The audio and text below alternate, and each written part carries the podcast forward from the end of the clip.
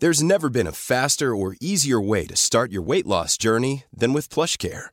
PlushCare accepts most insurance plans and gives you online access to board-certified physicians who can prescribe FDA-approved weight loss medications like Wigovi and Zepbound for those who qualify.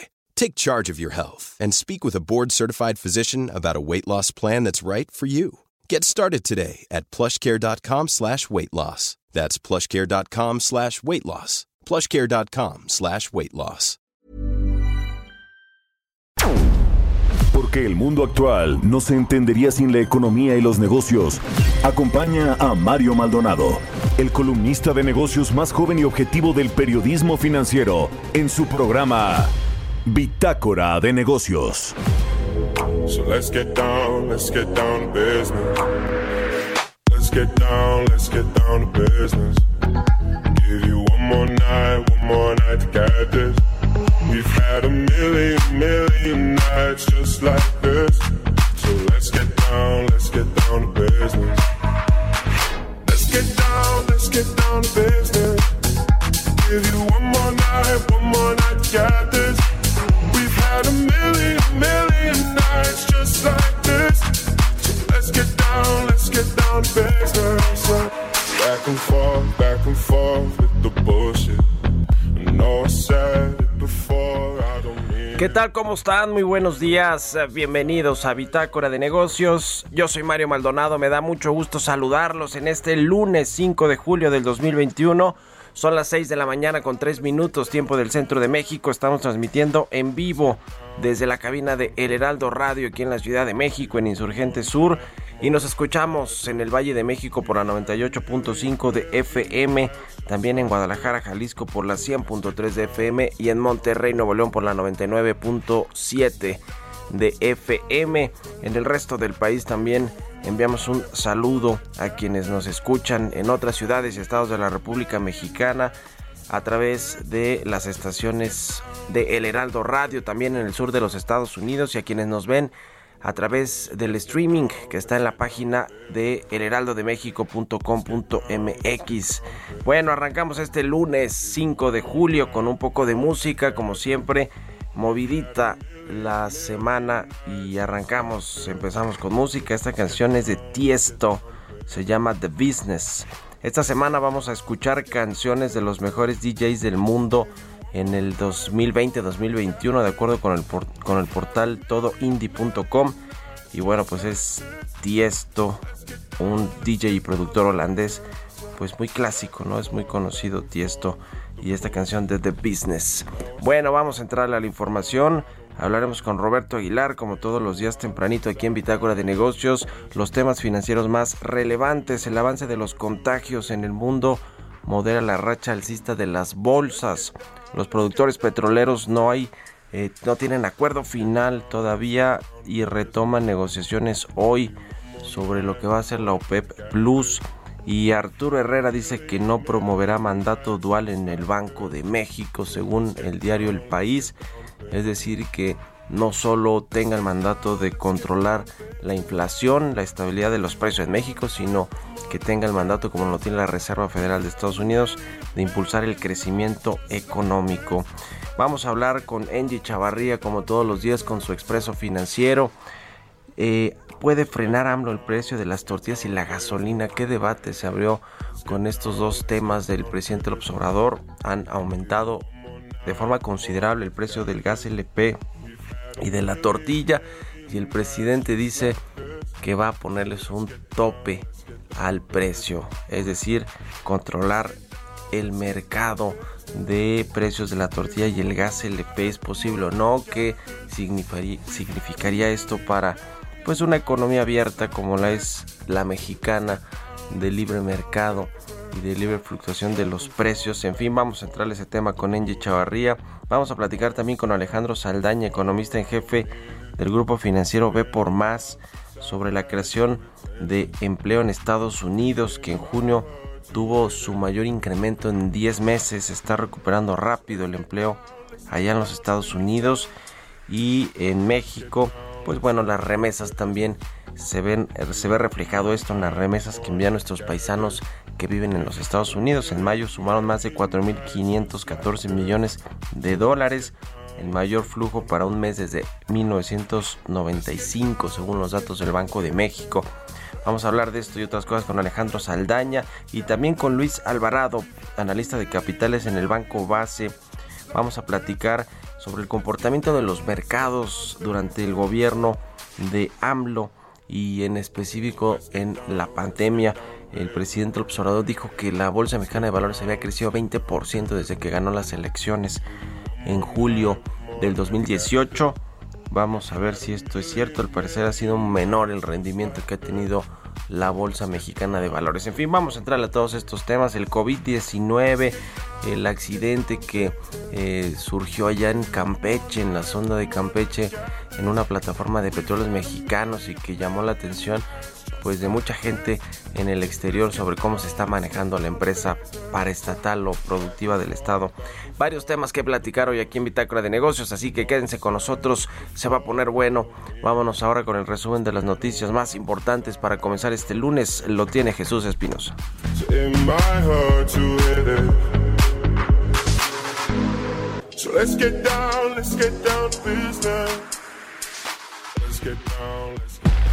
El resumen. De acuerdo con los datos de la Secretaría de Hacienda, desde la victoria del presidente Andrés Manuel López Obrador en el 2018 hasta mayo de este año, la deuda de México en su medida más amplia aumentó 5 puntos del Producto Interno Bruto. Tatiana Cloutier, secretaria de Economía, realizó cambios en la Dirección General del Instituto Mexicano de la Propiedad Intelectual al sustituir a Juan Lozano por Alfredo Rendón. La funcionaria federal instruyó al nuevo director del INPI a dar certidumbre a las inversiones y a estar más cerca de los mexicanos para proteger sus marcas y patentes e impulsar así la innovación y la competitividad competitividad. La Oficina del Censo de Estados Unidos destacó que el comercio total entre México y ese país ascendió a 557.785 millones de dólares entre julio del 2020 y mayo de este 2021, lo que significó un incremento de 10% a tasa anual. José Medina Mora, presidente de la Coparmex, consideró que regularizar autos chocolates significará premiar la ilegalidad, pero también será un golpe a la economía formal, afectará el empleo, la inversión y la recaudación de impuestos. De acuerdo con el sistema de indicadores cíclicos del INEGI, la economía mexicana dio señales de que la recuperación económica comenzó a desacelerar durante abril y mayo del 2021 al registrar un avance de 0.27 puntos en mayo para ubicarse en las 102.09 unidades, lo que representó su menor incremento desde julio del 2020. Rogelio Gómez, coordinador de Acción Ciudadana frente a la pobreza, señaló que el semáforo laboral en México está en rojo, ya que 35.3 millones de personas trabajan de manera precaria y 24.6 millones se encuentran fuera del mercado laboral. Bitácora de negocios en El Heraldo Radio. El editorial.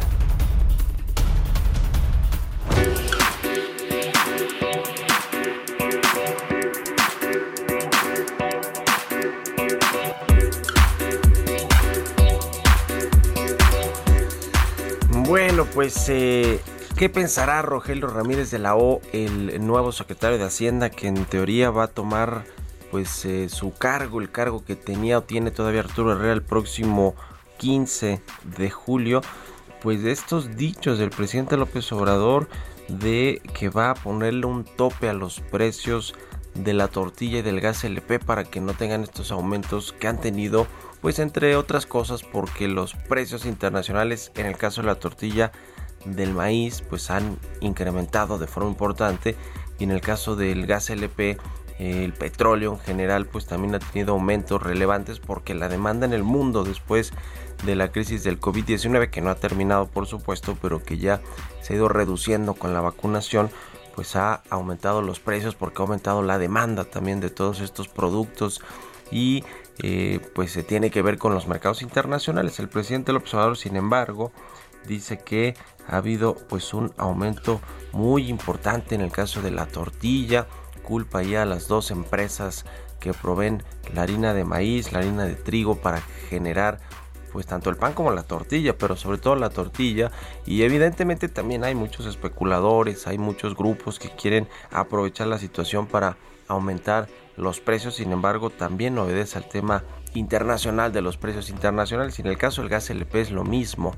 El gas LP cotiza también pues con base en el precio del gas y del petróleo en los mercados internacionales y ese es el principal componente. También por supuesto que hay grupos gaseros en México que son pues acaparadores del mercado y que eh, pues fijan algunos precios y abusan efectivamente sí de los precios del gas y de el consumo también que la demanda eh, de, nueva cuenta está aumentando y también los precios eh, pero eso es diferente a que desde el gobierno o desde la Cámara de Diputados porque también el diputado de Morena que ahora se me, se me va su nombre ahora se los digo eh, Ramírez Cuellar, que lo hemos entrevistado aquí, además, que también ha tenido varias iniciativas radicales con respecto a eh, pues ponerle impuestos a las grandes fortunas, a las herencias, y eh, ha sido un tanto radical ahí en sus propuestas el, diputado de Morena. Ramírez Cuellar, pero bueno, el presidente del Observador también lo quisiera hacer a través de un decreto y digo que estará pesando Rogelio Ramírez de la O porque pues son temas que son nocivos para cualquier economía abierta como la es la mexicana y que hablan pues mal de un gobierno que quiere controlar la inflación a través de decretos y de fijar los precios, que es la peor política que un gobierno puede ejercer, porque ya vimos los resultados en Venezuela y en muchos otros países donde a través de decretazos se quiso controlar el precio de muchos productos de bienes y servicios y vean cómo terminó Venezuela con esa hiper mega inflación que en México obviamente no tenemos y que tenemos pues a un banco central que se encarga de eso del, del, manejo de la política monetaria. En fin yo creo que solamente fueron avisos del presidente del observador. No creo que realmente vaya a meterle las manos a estos dos mercados al de la tortilla y el gas LP sin embargo no dejan de preocupar sus declaraciones. Ustedes qué opinan escríbanme en twitter arroba mario mal a la cuenta arroba heraldo de méxico. Economía y mercados. Roberto Aguilar ya está aquí en la cabina de El Heraldo Radio. ¿Cómo estás, mi querido Robert? Buenos días. ¿Qué tal, Mario? Me da mucho gusto saludarte a ti y a todos nuestros amigos. Excelente inicio de semana. Pues fíjate que los mercados bursátiles se mantienen cerca de sus máximos históricos, ya que las preocupaciones sobre la variante Delta pues contrarrestaron el sentimiento positivo de la creciente actividad comercial en la zona del euro, con la mejor tasa en los últimos 15 años y el reporte del empleo en Estados Unidos que se divulgó el viernes y que aunque sugirió que la recuperación económica sigue intacta, pues aún no se requiere el retiro inmediato de los estímulos de la Reserva Federal. Las bolsas de Estados Unidos cerradas por el feriado de 4 de julio y así es que esto baja considerablemente el volumen de operación.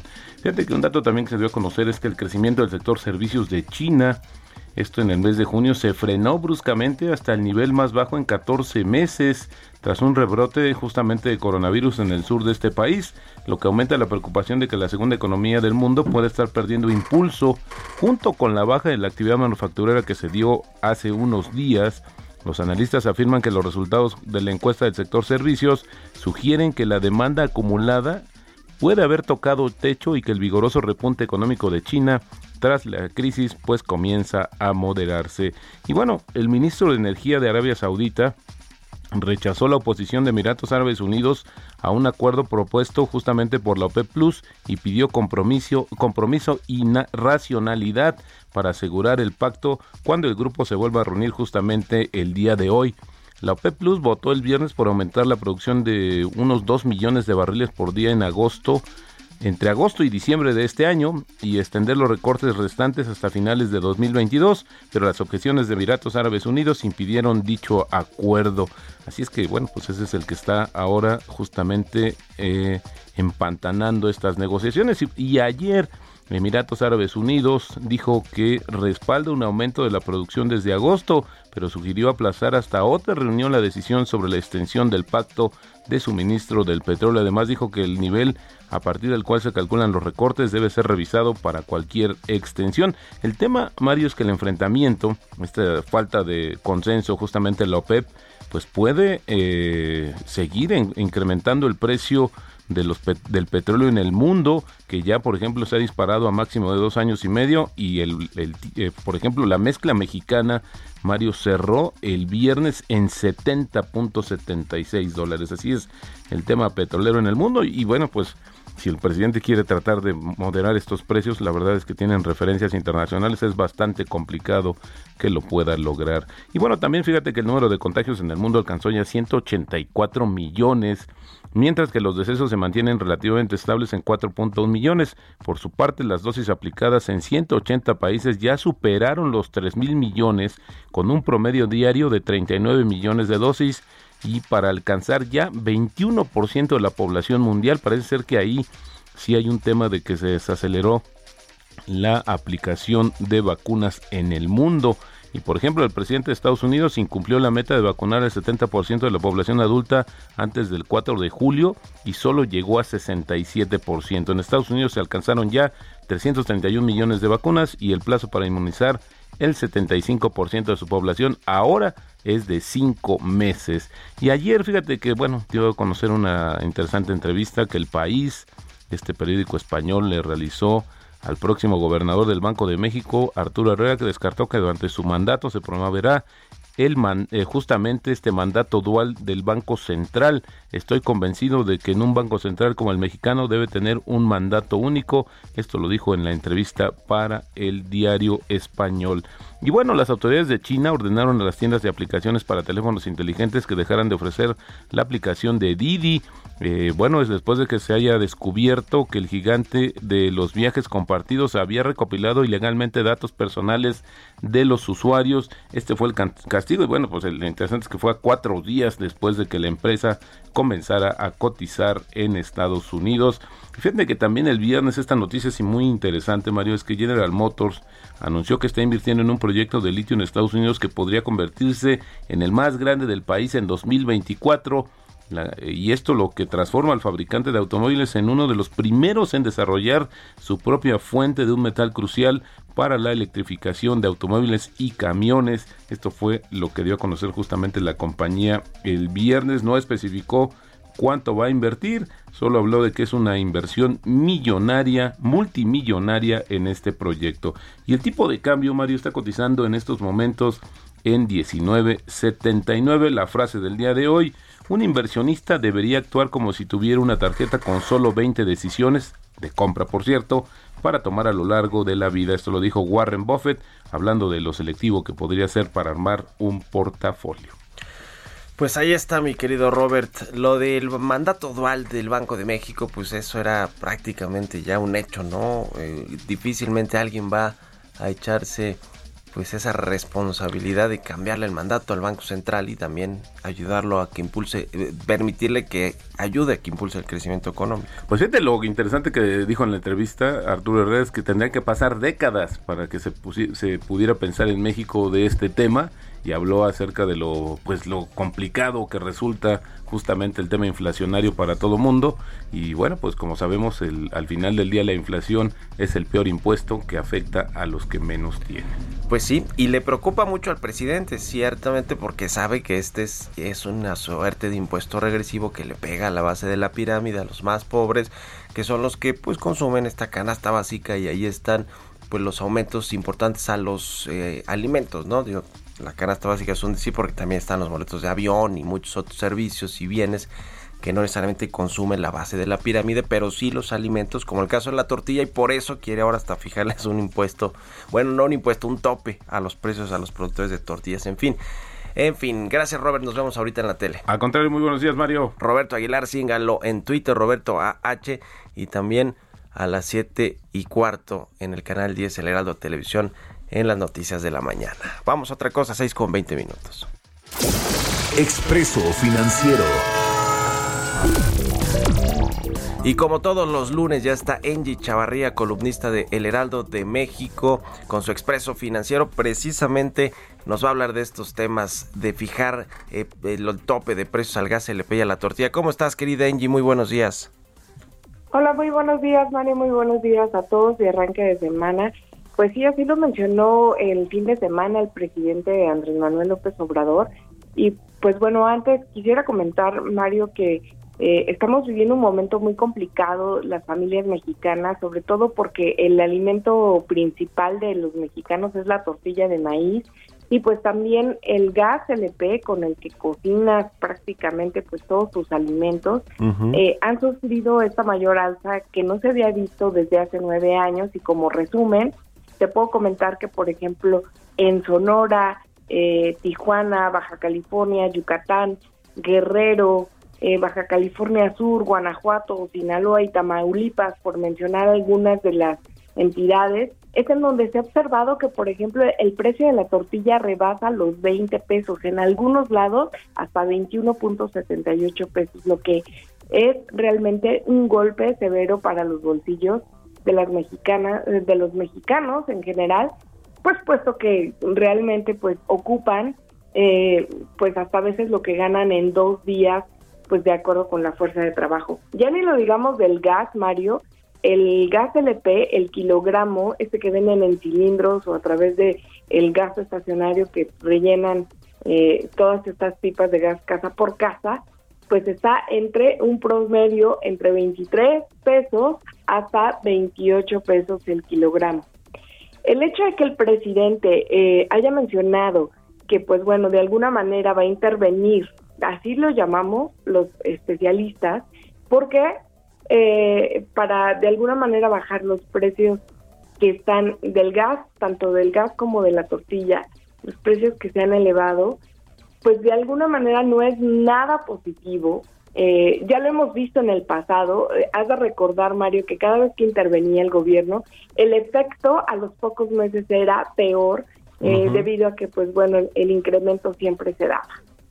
Sí, sí, sí, es, esa palabra creo que es clave, intervenir en, en los mercados, en este caso el de la tortilla y en el del gas LP. A ver, en el del gas LP además, Engie, hay que recordarle al presidente y al diputado Ramírez Cuellar que ya hay una investigación en la Comisión Federal de Competencia Económica donde efectivamente están revisando si hay colusión entre empresas que venden gas LP y eventualmente si esto ha impactado en el precio, pero vaya, son investigaciones largas que la Comisión Federal de Competencia, un organismo independiente que el gobierno, por cierto, quiso desaparecer, el propio presidente, pues se deberían de acercarse un poquito ahí con ellos y ver qué está pasando en el mercado, no solamente decir aumentaron los precios 20, 30% el último año y entonces tengo que hacer poner un tope máximo pues para el precio del gas LP. En fin, ese tipo de cosas creo que son las que no hablan bien de un gobierno que no eh, se pone a investigar exactamente qué sucede y busca a base de decretazos pues decidir los precios, en fin. Y con la tortilla es lo mismo, ¿no? Habló también de dos empresas que es Gruma y Minsa, su subsidiaria, que son las que venden la harina de maíz y de trigo a los productores de tortillas.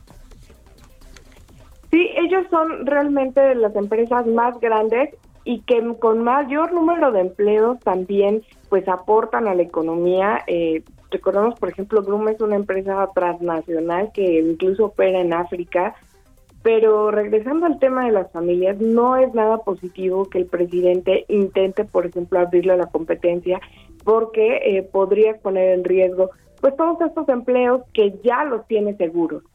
Algo así como lo que está sucediendo con las medicinas.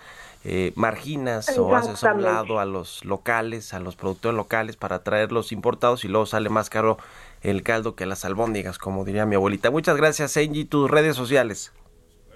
Por favor, síganme a través de Twitter para leer más de este tema en eh, arroba o a través de Instagram arroba engie.chavarría. Nos estamos leyendo. Ahí está. Muy buenos días. Vamos a hacer una pausa. Ya volvemos.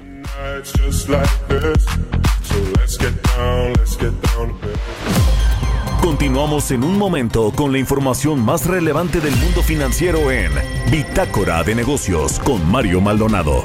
Regresamos.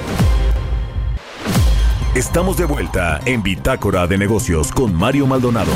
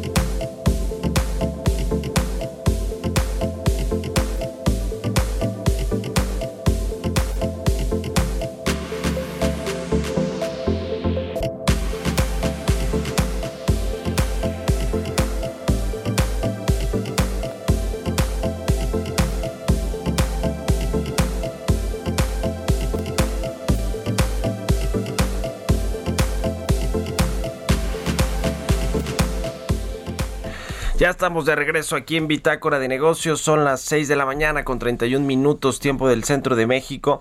Oiga, este fin de semana, qué cosa con lo que sucedió en el Golfo de México con petróleos mexicanos allá en Campeche, en eh, esta plataforma de Pemex que pues se incendió. Hubo un incendio importante que tardó cinco horas en extinguirse y esto, dicen muchos grupos ambientalistas como Greenpeace, demuestra los graves riesgos que implica eh, tanto para el medio ambiente como para la seguridad de las personas el modelo de combustibles fósiles que tiene México y que bueno pues sabemos es una política energética de apostar por los combustibles fósiles en petróleos mexicanos y en la Comisión Federal de Electricidad que baja desde el presidente de la República hasta la secretaria Rocío y por supuesto a los dos directores de las empresas productoras productivas perdón del estado Pemex que encabeza Octavio Romero y la CFE que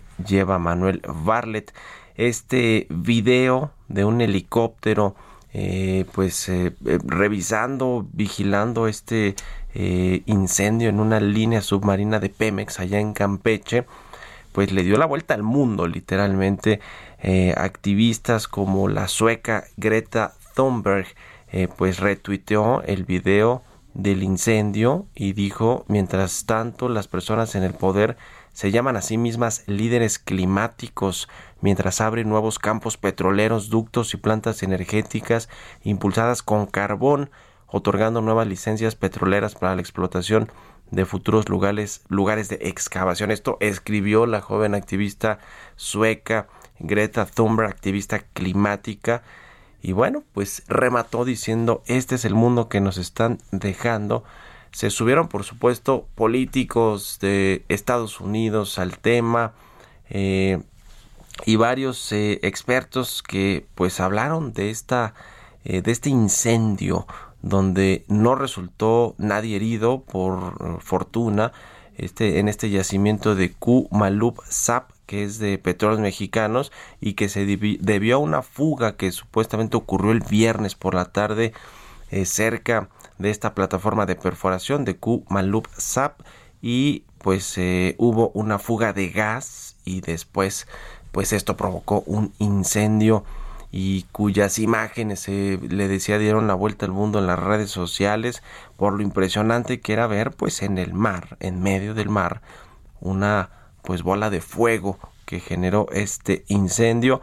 Eh, no se sabe aún el daño ambiental o la magnitud del daño ambiental que pudo haber causado esta fuga de gas y, y el, eh, la explosión, el incendio que provocó en medio del mar, pero pues eh, ha habido muchos de estos asuntos con petroleras, se acuerda el caso de, de British Petroleum en el mismo Golfo de México y este derrame que le causó pues varias cientos o miles de millones de, de, dólares, repararlo y de pues eh, castigos por parte de autoridades eh, ambientales y las mismas autoridades financieras y los propios inversionistas que son accionistas de BP, en fin, ese tipo de cosas le pasan a empresas grandototas como British, British Petroleum y el caso ahora de Pemex pues con este tema que ya le decíamos se pudo solucionar, tardaron cinco horas en, solucionar este incendio, sin embargo pues ya la imagen estaba en todos lados y eh, pues no se sabe hasta el momento cuál fue el daño ambiental que pudo haber causado esta fuga de gas y la explosión subsecuente que generó esta bola de fuego que vimos en imágenes de video captadas por helicópteros. En fin, Vaya, vaya tema para petróleos mexicanos y para el propio gobierno, porque a ver, el presidente del observador no se pronunció al respecto, no vimos a Octavio Romero, el director de Pemex, hablando del tema y no sé si hoy lo vayan a tocar en la conferencia matutina, pero esos son de pronto los temas de fondo que sí importan eh, con respecto a lo que pasa en México en temas de las políticas, en este caso la energética, pero en temas de cómo se está llevando Pemex, hay realmente eh, pues una, una buena dirección de esta compañía para evitar que sucedan este tipo de desastres que además nos dejan muy mal parados y, muy mal vistos en el exterior pues esa es la gran pregunta. Le faltó, falta dinero, inversiones para mantenimiento de las instalaciones petroleras, de las plataformas que tiene Pemex en, lugares como el Golfo de México. Pues esa es la gran pregunta, al parecer sí. El fin de semana mismo circularon imágenes y reportajes en medios, me parece que fue el Universal, donde se veía a los trabajadores de Pemex que están en estas plataformas y que viven ahí por meses pues dormir afuera de las recámaras o de las habitaciones, sus camas afuera, porque no sirve siquiera el aire acondicionado de ese grado, a ese grado, a ese nivel. Están las condiciones eh, deplorables de cómo viven eh, los eh, trabajadores de Pemex en estas plataformas que están en medio del mar, literalmente, y que bueno, pues parece ser que el gobierno está más preocupado, eso sí, en construir una nueva refinería, en rehabilitar las nuevas las seis refinerías que ya operan y que pues aún con la rehabilitación no pueden ni siquiera estar a niveles de 70 u 80% porque hace falta mucha más inversión. Y bueno pues en medio de todo eso el presidente quiere dejar de vender petróleo para pues eh, darle otro golpe más a las finanzas de Pemex, la empresa petrolera más endeudada del mundo y la empresa en general más endeudada del mundo con casi 120 mil millones de dólares de deuda en los mercados. En fin, en fin, pues así está el tema. Vamos, vamos a ir a otra cosa. Estamos tratando de hacer contacto con Alejandro Saldaña para hablar de este tema del empleo de Estados Unidos, pero mientras tanto vamos con las historias empresariales. Historias empresariales. La automotriz estadounidense General Motors apostará por el litio la compañía pondrá sus esfuerzos en un proyecto geotérmico en California y va a apostar por el litio para sus autos en los próximos años. Vamos a escuchar esta pieza que preparó nuestra compañera Giovanna Torres. La conversión mundial que busca dejar atrás los motores de combustión interna y dar paso a los vehículos eléctricos es una apuesta que la empresa General Motors se ha tomado en serio. Y es que el gigante automotriz anunció una inversión multimillonaria en un proyecto geotérmico a fin de obtener litio, metal básico para la electrificación de estos vehículos. De acuerdo con los planes de General Motors Company, el proyecto ubicado al suroeste de Los Ángeles, California, generará 60.000 toneladas de metal blanco, cantidad suficiente para la fabricación aproximada de 6 millones de vehículos eléctricos en 2024. General Motors no especificó el monto a invertir. Sin embargo, hace un par de semanas dijo que elevaría su presupuesto para la manufactura de sus vehículos eléctricos y de conducción autónoma en un 75%, es decir, 35 mil millones de dólares. Y aunque el gigante automotor de Estados Unidos no es el único fabricante de vehículos eléctricos, sería el primero en generar su propia materia de electrificación, dejando un paso atrás a empresas como Great Wall Motor Company o la China Baidu, que han invertido moderadamente sin ser parte de la obtención del metal. Analistas afirman que la demanda de litio será superada por la oferta para 2023 en un 20%, por lo cual la inversión de General Motors solo espera retirar el freno por la pandemia, para que sus especialistas pongan en marcha el proceso de obtención del metal muy cerca del lago Salton. Para Bitácora de Negocios, Giovanna Torres.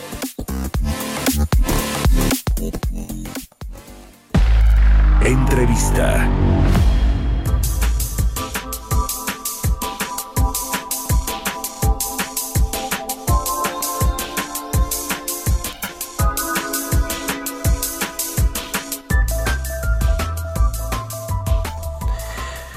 Bueno, pues el presidente Andrés Manuel López Obrador celebró la semana pasada y lo platicamos aquí, le hicimos todo el análisis y el recuento de lo más importante que dijo Andrés Manuel López Obrador en esta pues en este mensaje de tres años de haber obtenido el triunfo electoral y que bueno pues son tres años dice el presidente de cuarta transformación. Habló de varios temas incluido el económico el financiero habló de los mercados, de la Bolsa Mexicana de Valores, que había tenido un rendimiento, dijo, y es lo que yo recuerdo que dijo el presidente, de creo que 20% desde que ganó. En fin, parece ser que el rendimiento ha sido menor y que pues obviamente no obedece necesariamente a lo que ha sucedido con su gobierno, sino con lo que sucede en el mundo, con las bolsas internacionales y con lo que pasó con la pandemia del COVID-19, que le afectó, eso sí, a todos los mercados financieros. Pero para analizar estos datos y estos eh, temas, me da mucho gusto saludar a Luis Alvarado. Él es analista de capitales en el Banco Base. ¿Cómo estás, Luis? Muy buenos días. ¿Qué tal? Buenos días. Un saludo a todos los que nos escuchan. Pues a ver, eh, según sus datos, su análisis, hay eh, un buen comportamiento en los mercados financieros en lo que va de este gobierno desde que el presidente obtuvo el triunfo el primero de julio del 2018 y a qué obedece que se muevan así las bolsas y otros mercados como el cambiario, el peso frente al dólar, en fin. Cuéntanos, Luis, por favor. Bueno, eh, pues primero que nada, el, eh, hay que ver de dónde tomamos la base de comparación, ¿no? Si la agarramos de, de, cuando fue electo el presidente, pues sería sería Julio, y si la agarramos desde que entró eh, al, gobierno, pues es unos meses después. Este, vemos que no hubo una reacción fuerte en, en cuando fue electo en el 2018, pero sí antes de que entrara al gobierno con toda la, toda la cancelación del, del, Naim, eh, algunas eh, reformas que se propusieron, etcétera. Eso es lo, lo, número uno. Lo número dos es que, bueno, independientemente de dónde se toma la base de comparación, el desempeño del mercado bursátil ha estado muy sacudido en el último año a raíz de la pandemia. Entonces, las ganancias que ha tenido la principal manera de, medir el, desempeño del mercado bursátil, que es a través del IPC, del índice de precios y cotizaciones de la Bolsa Mexicana de Valores, eh, esas ganancias se, se, concentran muy fuertemente en los últimos seis meses y es debido meramente al comportamiento que han tenido los mercados financieros con la pandemia, la liquidez que inyectaron los principales bancos centrales, incluido el Banco de México, entonces, eh, creemos que el, rendimiento que ha tenido el IPC, el hecho de que se concentre en los últimos seis meses y el hecho de que obedezca el comportamiento que se ha visto en el resto de los mercados financieros, eh, creemos que se le atribuye más al entorno macroeconómico, macrofinanciero, la liquidez en los mercados financieros, la campaña de vacunación, una economía de Estados Unidos recuperándose muy aceleradamente y, arrastrando a la economía mexicana, ayudando a impulsarla eh, a, la recuperación también. Eso es eh, a lo que se le atribuye principalmente eh, las ganancias o el buen desempeño que ha tenido la bolsa local. Sí, tiene que ver con las bolsas en Estados Unidos, con la crisis del COVID-19 que terminó afectando, le decía, pues a todos los mercados, pero también pues un repunte, ha tenido un repunte importante el mercado bursátil a nivel global o en los Estados Unidos, que es nuestro pues eh, nuestra comparación más más cercana. Y, y en el en el caso del, del peso que también ese sí es un indicador el tipo de cambio que al presidente pues le gusta mucho presumir cuando va bien el peso frente al dólar cuando está ganando terreno pero no así cuando pues eh, al revés se está depreciando la moneda mexicana. En ese mercado, ¿qué nos puedes comentar, Luis? ¿Cómo, cómo le ha ido al, al gobierno y al presidente López Obrador? Y también qué tanto influye ahí sí la, las políticas domésticas, el gobierno eh, del presidente López Obrador con respecto también al cómo influye eh, el comportamiento del tipo de cambio o del dólar a nivel internacional. Bueno, pues el tipo de cambio es se, hace la comparación de peso frente al dólar, es un cruce. Entonces aquí hay dos variables eh, que juegan un rol importante, que, tanto esté fuerte, está fuerte el peso, también que tan fuerte está el dólar. Eh, para el caso del dólar es muy sensible eh, los movimientos en el mercado cambiario a la política monetaria de Estados Unidos, a la política monetaria de la Reserva Federal, porque al final de cuentas esta política es la que dicta, eh, así en, términos simplificando nuestro modelo, ¿no? Eh, es la que dice que tantos dólares van a estar circulando en el sistema financiero. Entonces, eh, manteniendo todo lo demás constante, cuando hay más dólares circulando, pues cada unidad vale menos.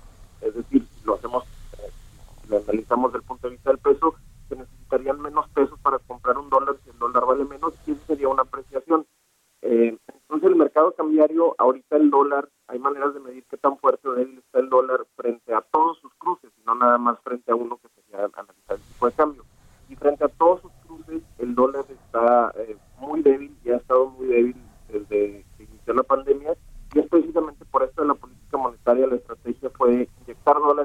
ayudar a, lubricar el flujo circular de la economía y la consecuencia de esto es que se debilita el dólar entre sus principales cruces o viéndolo desde el punto de vista de esos cruces eh, parecen apreciarse frente al dólar, pero es simplemente por una eh, sobreoferta de, dólares, por así decirlo, así funciona la política monetaria. Ahora, del, lado de, los factores que les están afectando al peso en particular, eh, hemos visto en los últimos dos, tres años algunas reacciones volátiles para el tipo de cambio por factores internos, por algunas, eh, por ejemplo, cuando se recortaba la calificación crítica de, de Pemex, cuando se empezaba a, hablar sobre la, mejor estrategia de Pemex, si era construir una refinería o si no, eh, y estaban comentando mucho agencias calificadoras, el, gobierno de Estados Unidos, etcétera, y vimos movimientos volátiles del tipo de cambio, movimientos al alza, cuando se mueve al alza el tipo de cambio se deprecia el peso. Entonces, eh, ciertamente hemos visto en los últimos tres años reacciones volátiles a factores internos y esto nos dice que eh, el mercado eh, le está prestando atención el mercado a, cómo pueda estar el sentimiento del inversionista en, el país ahorita en torno a, México, cómo está la perspectiva de los internacionales locales de todos lados sobre el gobierno federal, sobre cómo está aplicando política económica, social, etcétera, eh, y hemos visto movimientos volátiles cuando hay algunas reformas o alguna noticia importante y eso nos dice que, pues ciertamente está está ahí presente el factor eh, percepción por riesgo país. Pues sí, tienen todo, tiene todo que ver estos, estos diferentes elementos. Precisamente hablando de Estados Unidos, eh, Luis, esta inyección eh, multimillonaria de recursos por parte del gobierno de, que ha sido, han sido aprobados por el Congreso, por supuesto, y que ha generado que también en Estados Unidos tengan sus propios problemas de inflación o sus presiones eh, de inflación al alza que está por ahí del 4% cuando debería estar en el 2%, en México debería estar entre 3 y 4% máximo y está en 6 niveles de 6% la inflación. Es un problema que ha eh, afectado no solo a estos dos países, a México, Estados Unidos, sino a muchos otros por la recuperación de la demanda y el aumento de los precios y las inyecciones de liquidez eh, de, estímulos fiscales eh, económicos en los países para paliar la crisis. En Estados Unidos esto también ha derivado en que, bueno, pues en México tenemos muchas remesas, un gran flujo de remesas que a mayo sumaron 4.514 millones de dólares. Tenemos incluso pues también empresas invirtiendo en nuestro país, empresas eh, de Estados Unidos interesadas en invertir en México porque hay muchos recursos también en la economía de los Estados Unidos. Todo esto tiene impactos entre buenos y malos también para México, ¿no? Es decir, no solo nos beneficia que haya un crecimiento importante y un flujo de dinero importante en Estados Unidos por el tema de las remesas, incluso por el tema del turismo y del comercio bilateral. Por el otro lado, también nos mete presión el tema de la inflación y en, los precios también internacionales, por ejemplo, pues del petróleo y algunos otros que tenemos que pagar más caros, por ejemplo, las gasolinas que les importamos. Mm. ¿Cómo ves todo este asunto de Estados Unidos? Claro, claro que afecta y sobre todo ahorita, eh, macroeconómicamente hablando, está un poco, por así decirlo, un poco rara la inflación porque son shocks tanto de la demanda, es una demanda que se está recuperando y que se está recuperando muy aceleradamente, precisamente por la cantidad de estímulos económicos que aplicaron la mayoría de los países y gobiernos centrales. Entonces la demanda está creciendo o se está recuperando muy aceleradamente. Y por otro lado, también hay shocks de ofertas de oferta. También hay interrupciones en las cadenas de suministro, que eso, esto, esto está presionando a, los, precios al alza adicionalmente. Entonces tenemos shocks a la oferta, tenemos una demanda que se está recuperando, en opinión de algunos, muy aceleradamente, en opinión de otros, eh, lo necesario eh, para, para regresar a la estructura económica prepandemia. Entonces, por eso están las presiones inflacionarias tan fuertes y precisamente por esto es que algunos expertos, eh, particularmente miembros de la Reserva Federal en Estados Unidos, dicen es que la inflación es transitoria, ya se ha vuelto casi un, chiste en, medios financieros la palabra transitoria porque la repite tanto la Reserva Federal precisamente por esto, porque ellos están viendo que le está contribuyendo más la, en la parte de la oferta a, a, a, inflación tan elevada, las interrupciones en las cadenas de suministro y lo lógico es decir, bueno, pues una vez que ya termine la pandemia, que ya esté el grueso de la población vacunada, ese 70% famoso para alcanzar la inmunidad de rebaño, pues ahí ya se va a lubricar todo todo este proceso de, de, eh, las cadenas de suministro y eso va a contribuir a que disminuya la inflación ya hacia los objetivos de los bancos centrales. Ahora, los efectos que, está, que tiene eh, esta inflación en México, ciertamente también se habla de un eh, efecto, un, traspaso a los precios locales, porque eh, si un productor mexicano importa de Estados Unidos y luego las vende, el tipo de cambio es, es importante. Si, si, tenemos un peso muy débil frente, frente al dólar, que no es el caso ahorita, pero si llegara a haber presiones al alza muy fuertes para el tipo de cambio, entonces eso aumentaría los precios o los costos para el, para el productor local. Sí. Y ese, ese, ese aumento se traspasaría al consumidor y eso también podría contribuir con inflación. Los precios energéticos son muy importantes, eh, como, como bien mencionabas. Entonces sí, es, es una red eh, eh, de efectos que podría tener el tipo de cambio o los estímulos o el comportamiento del dólar eh, frente al, al, a los niveles de precios. Pero eh, así es más o menos eh, lo que está sucediendo ahorita con eso, shocks a la oferta y a la demanda, y algunos pensando que los shocks a la oferta van a ser transitorios. Muy bien, te agradezco mucho Luis Alvarado, analista de capitales en Banco Base, que nos hayas tomado la llamada y muy buenos días. Un placer, buenos días también a ti y a todos los que estuvieron aquí con nosotros. Hasta luego. Ya casi nos despedimos, pero fíjese, dos notas interesantes. Lukoy, que es una compañera rusa, que por cierto estuvo muy relacionada con Emilio Lozoya. Ese caso, ese caso va a dar resultados, eh, se, va, se va a mover en las próximas semanas, en la próxima semana, porque la Fiscalía General de la República tendrá que decidir si le da o no el criterio de oportunidad al exdirector de Pemex. En fin, le vamos a, dar seguimiento y le platicamos. Pero Lucoy compró por 435 millones de dólares 50% de un proyecto de extracción en México. Se trata del bloque 4 en aguas someras del Golfo de México, que, bueno, pues esta empresa tendrá ahora la mitad de este proyecto y buscará explotarlo. Estos, esta nota se suma con la que trae hoy un periódico de circulación nacional Reforma con respecto a este megayacimiento. ¿Se acuerda el de Sama que lo ganó también en las rondas de hidrocarburos?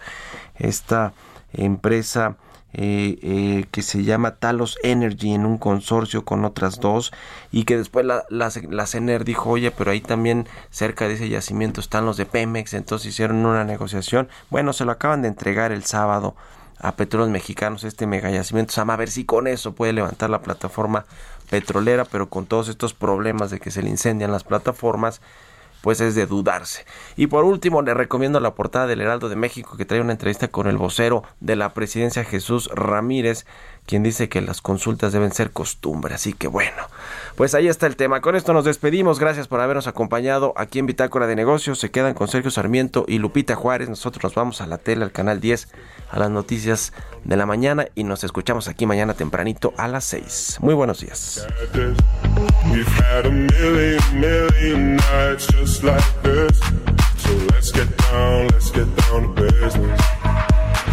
Let's get down,